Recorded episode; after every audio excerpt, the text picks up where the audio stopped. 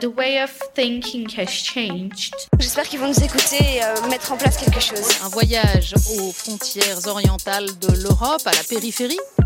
En périphérie, le podcast de Café Babel.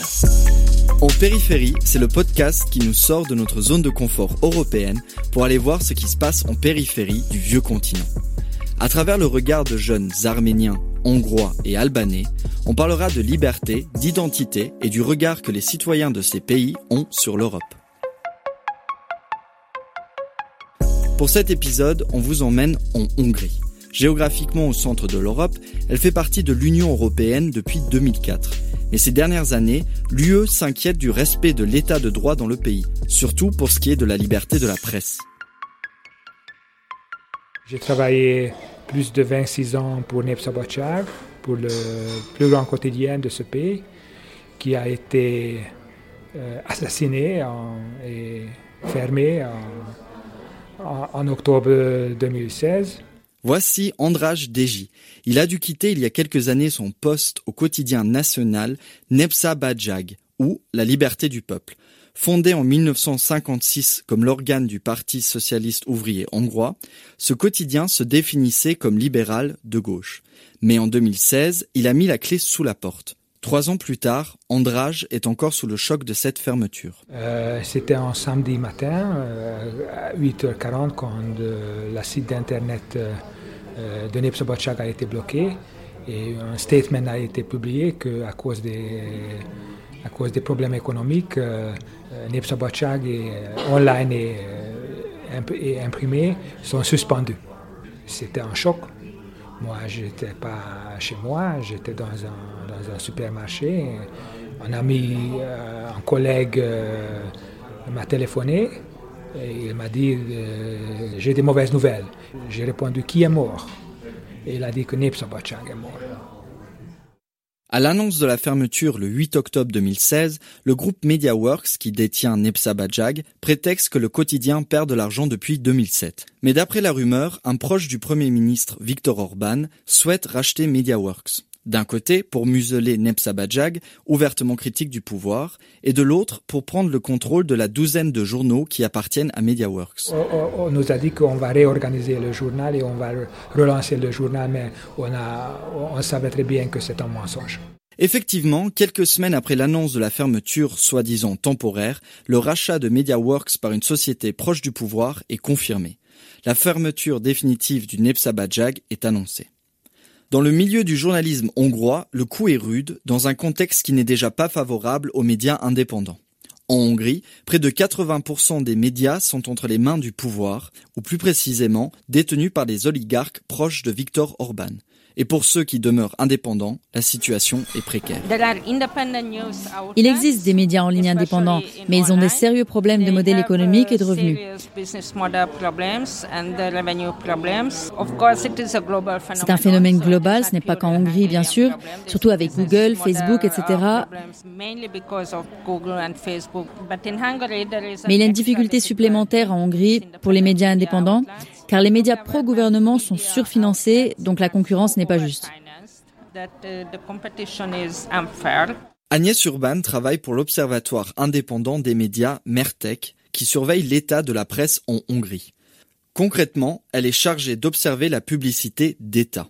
En Hongrie, comme dans la plupart des pays, ce sont les revenus liés à la publicité qui font vivre les médias. Et d'après Agnès, le plus gros publicitaire en Hongrie, c'est l'État.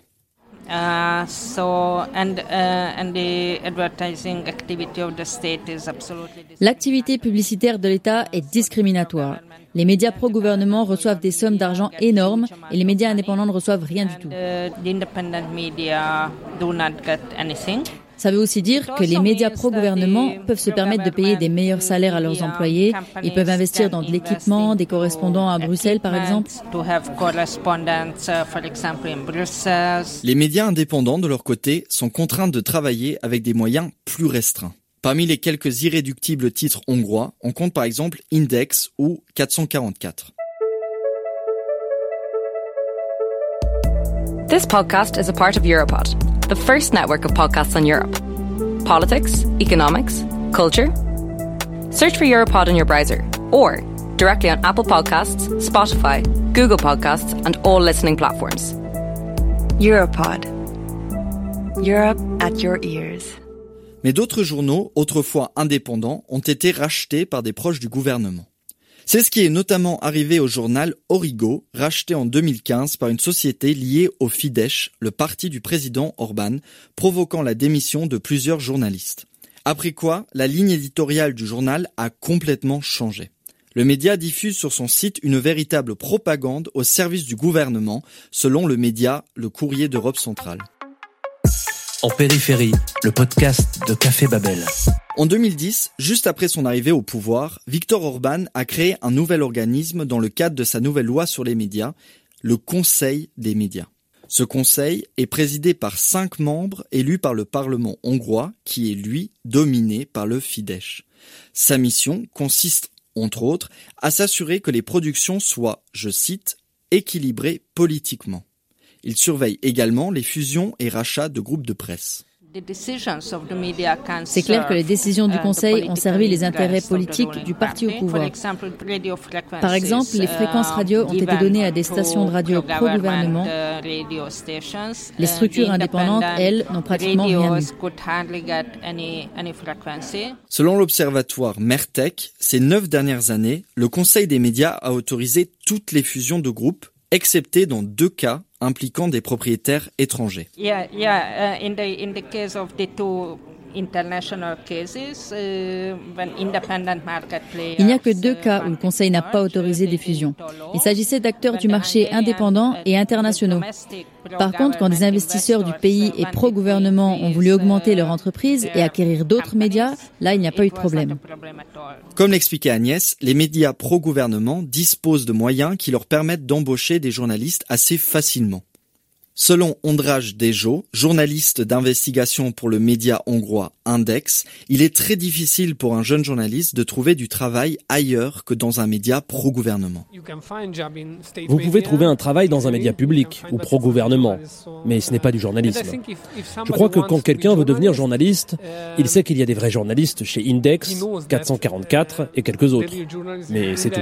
Index est le plus gros portail d'information du pays. Ces journalistes déclarent être à 100% indépendants et n'avoir jamais connu de censure. Toutefois, le milieu des journalistes hongrois s'inquiète de l'avenir du journal et de son indépendance. Pour certains, le média serait dans le viseur du gouvernement. Je travaille sans censure, nous sommes indépendants. Ce n'est pas vraiment la liberté qui est limitée, mais plutôt l'espace économique. Et c'est pour ça qu'il est très difficile de travailler. Mais pas au quotidien dans votre média, ce sont les managers qui font face aux obstacles. Nous, au quotidien, on ne le ressent pas autant que ça. Si les journalistes qui travaillent pour des médias indépendants sont libres d'écrire ce qu'ils veulent, ils exercent leur métier dans des conditions parfois pénibles. Contrairement aux médias pro-gouvernement, ils n'obtiennent jamais d'interview avec des politiques et n'ont pas accès aux sources officielles. Ils sont également souvent accusés par le pouvoir de relayer des fake news. Ondrage Dejo a récemment été accusé d'usage frauduleux de données personnelles concernant un article qu'il a écrit en 2018. Pendant la campagne des élections, j'ai écrit un article sur une femme hongroise qui vivait en Suède, mais qui avait décidé de revenir en Hongrie. Elle témoignait à la télévision hongroise pendant la campagne que la Suède était devenue un pays dangereux, qu'elle n'était plus en sécurité à cause des migrants, et donc qu'elle fuyait en Hongrie. Donc le témoignage de cette femme a été utilisé pendant la campagne des élections. Et j'ai écrit un article sur cette femme parce que j'ai découvert qu'en Suède, elle était accusée d'avoir commis des délits. Et donc, j'ai écrit cet article pour dire que la femme qui se plaignait d'un danger causé par les migrants avait elle-même enfreint la loi à plusieurs reprises. Après ça, la police a commencé à enquêter sur moi en disant que j'avais fait un usage frauduleux de données personnelles. Concernant cette affaire, Andrage est toujours en attente d'un jugement définitif. Mais il est plutôt optimiste. Les données qu'il a utilisées et dont il est accusé d'avoir fait un usage frauduleux sont publiques en Suède. Il a reçu le soutien de nombreuses ONG, du Conseil de l'Europe et de l'ambassade suédoise en Hongrie. Andrage affirme également que l'avocat qui défend la femme en question aurait par le passé représenté des personnalités politiques faisant partie du gouvernement hongrois. En périphérie, le podcast de Café Babel. Que ce soit à propos de l'accusation qui le touche, ou plus généralement l'état de la presse en Hongrie, Andrage ne croit pas que l'Union européenne peut changer quelque chose. Pourtant, en 2018, le Parlement européen a enclenché l'article 7 contre la Hongrie. Il s'agit d'une procédure qui, si elle aboutissait, enlèverait ses droits de vote à la Hongrie ainsi que ses financements européens. Mais ce scénario apparaît peu réaliste parce qu'il faudrait l'accord unanime des autres États membres. Mais d'après Agnès Urban, cela aura au moins permis de pointer le problème du doigt. Ça rend le problème compréhensible pour les sociétés occidentales. La situation de la Hongrie est sous les projecteurs et c'est très important.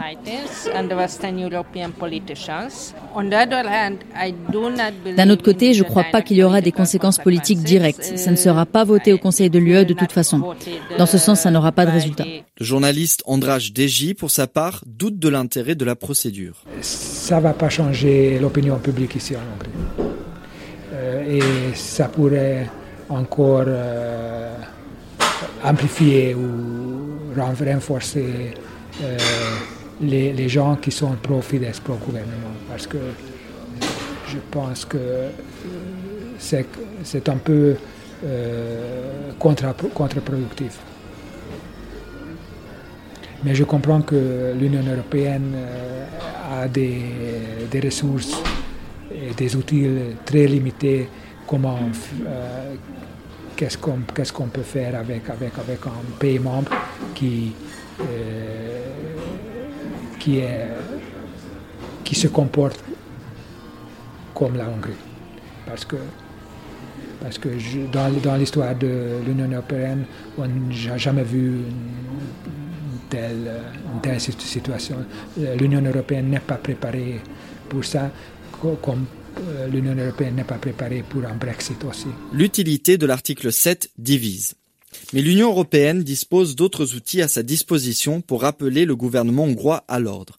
Elle pourrait, par exemple, revoir la place de la Hongrie dans l'attribution de fonds européens ou contrôler davantage l'utilisation des fonds qu'elle lui alloue car, en plus de détenir des médias, certains proches du gouvernement possèdent également des grandes entreprises de construction, grâce auxquelles ils reçoivent des subventions européennes.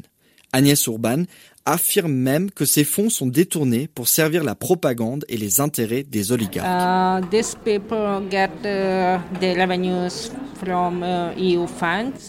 Ces gens perçoivent de l'argent par le biais des fonds européens. Ils remportent souvent les appels à projets publics, ils construisent des autoroutes, des rails, etc., qui sont financés par l'UE. Et bien sûr, une bonne partie de cet argent est détournée et toute la machine pro-gouvernement est financée par ces sources.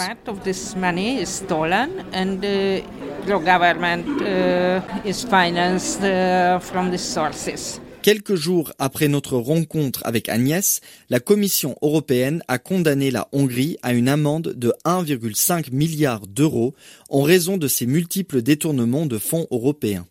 Elle a jugé que près de 4% des fonds perçus par la Hongrie présentaient des irrégularités. Malgré l'amende et des mises en garde, il n'est toujours pas question de mettre un terme au monopole économique des médias pro-gouvernementaux. Et pour beaucoup de journalistes, la solution ne viendra pas de l'Union européenne ni d'ailleurs à l'étranger. Il faut aussi rappeler que la majorité des Hongrois acceptent de s'informer via des canaux non indépendants et semblent satisfaits des informations qu'ils reçoivent.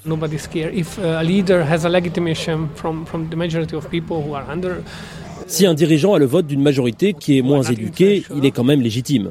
Et dans ce cas, on doit accepter que la liberté de la presse n'est pas un sujet si important pour la majorité des Hongrois.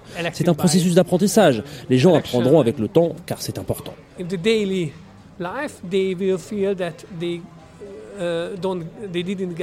Peut-être que petit à petit, ils se rendront compte qu'ils ne reçoivent pas les informations importantes à cause de la propagande. Et peut-être que le sujet deviendra important alors. C'est un processus d'apprentissage. S'il est vrai que la ligne qui sépare information et communication peut être parfois subtile, elle n'en est pas moins essentielle. L'Union européenne a d'ailleurs fait de la liberté de la presse l'un de ses principes fondateurs.